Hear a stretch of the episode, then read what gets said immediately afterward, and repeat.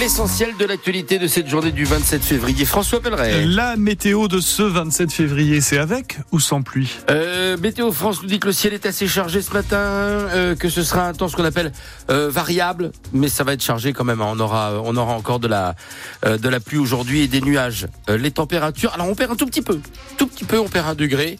Hier c'était plutôt 9-12, aujourd'hui c'est plutôt 8-11 pour les maxis.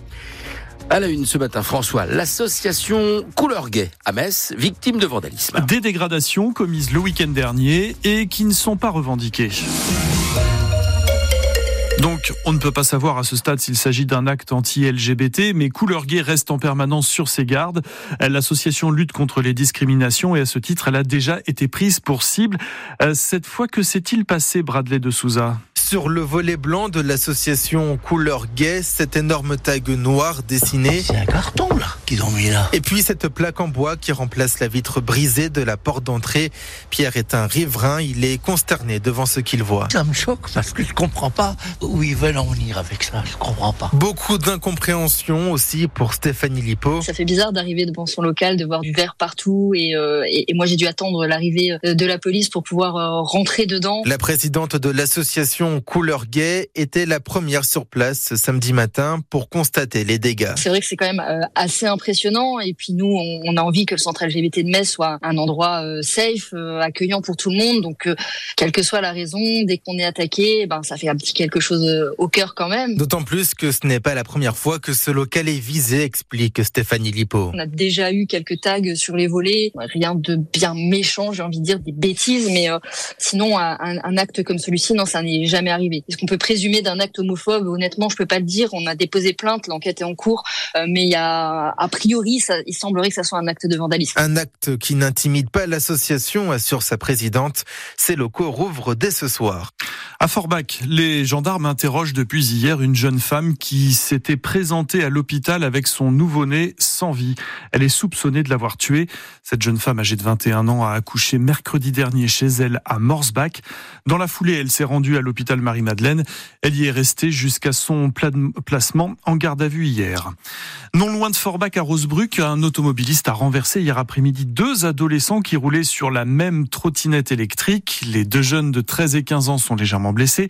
Ils se trouvaient sur la Nationale 3 quand la collision s'est produite sur les coups de 16h45. Retour euh, de l'enfer pour 150 lycéens mosellans, Vosgiens et Champardonnais. Oui, au début du mois, ils ont découvert le camp d'Auschwitz en Pologne, l'un des camps de concentration et d'extermination des Juifs euh, par les nazis pendant la Seconde Guerre mondiale. 80 ans plus tard, la mémoire se transmet. Nous allons suivre ce voyage pas à pas toute cette semaine avec Marie Roussel de France Bleu Lorraine. Elle nous donne euh, d'abord rendez-vous pour le départ à l'aéroport de Lorraine, au sud de Metz. Elle est avec Héloïse, une élève de première. Je me suis préparée un petit peu parce que j'ai regardé des films dessus. J'ai notamment regardé la liste de Schindler il y a quelques jours. Mais je sais que je suis pas prête psychologiquement à ce que je vais voir le fait que enfin ce soit vraiment réel voir ces, ces lieux c'est c'est des lieux de mémoire qui rappellent que bah il y a vraiment eu euh, ce génocide et voilà. Ben c'est un travail de mémoire qui est super important en tout cas à mon avis qu'il faut vraiment pas oublier parce qu'il faut vraiment pas oublier ce qui s'est passé. Ça permet d'avoir quelque chose de très réel en face de nous. Que l'histoire peut se répéter? Euh, J'espère pas.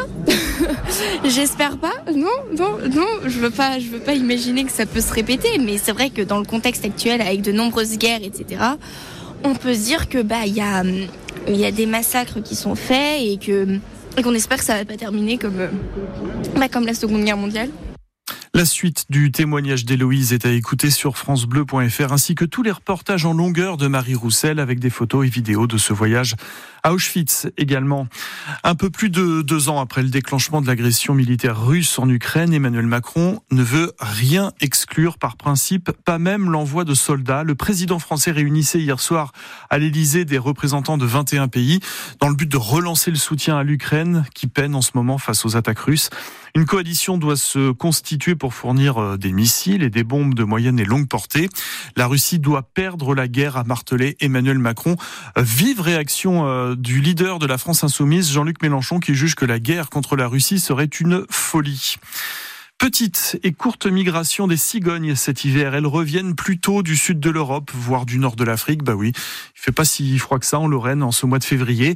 Et si les hivers sont aussi doux chaque année, les cycles de migration seront chamboulés, nous dit euh, le monsieur télécigogne de Saralbe. Vous savez, la webcam au-dessus du nid de Maurice et Mélodie. L'ornithologue Dominique Klein.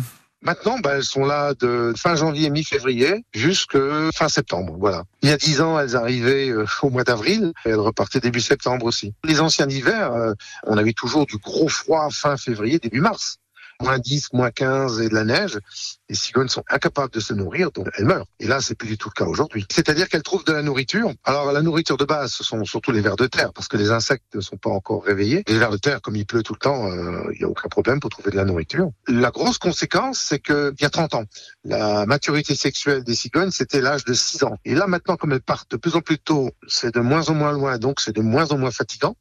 Maintenant, la maturité sexuelle des cigognes, c'est 3 ans. Ça fait chaque couple à 6, 8, 10 poussins de plus qu'avant. Dominique Klein, qui, selon lui, euh, il y a, euh, il dit qu'il y a 500 couples de cigognes en, Moselle. Euh, je suis en train de regarder, bah tiens, en direct à Saralbe, Maurice et Mélodie, dont le nid se trouve au-dessus de, de, la mairie. Ça va très très bien. Ils sont déjà réveillés et ils font leur petite toilette du matin. Ça va très très très bien. Quatre joueuses de Metz Handball ont été appelées en équipe de France, toujours dirigées par le Mosellan Olivier Crumbles. Il s'agit de Chloé Valentini, Sarah Bouktit, Lucie Granier et Atadou Sako. Après-demain, les Bleus doivent jouer un match de qualification à l'Euro contre la Slovénie. Cinq autres Dragons ont rejoint leur sélection nationale également.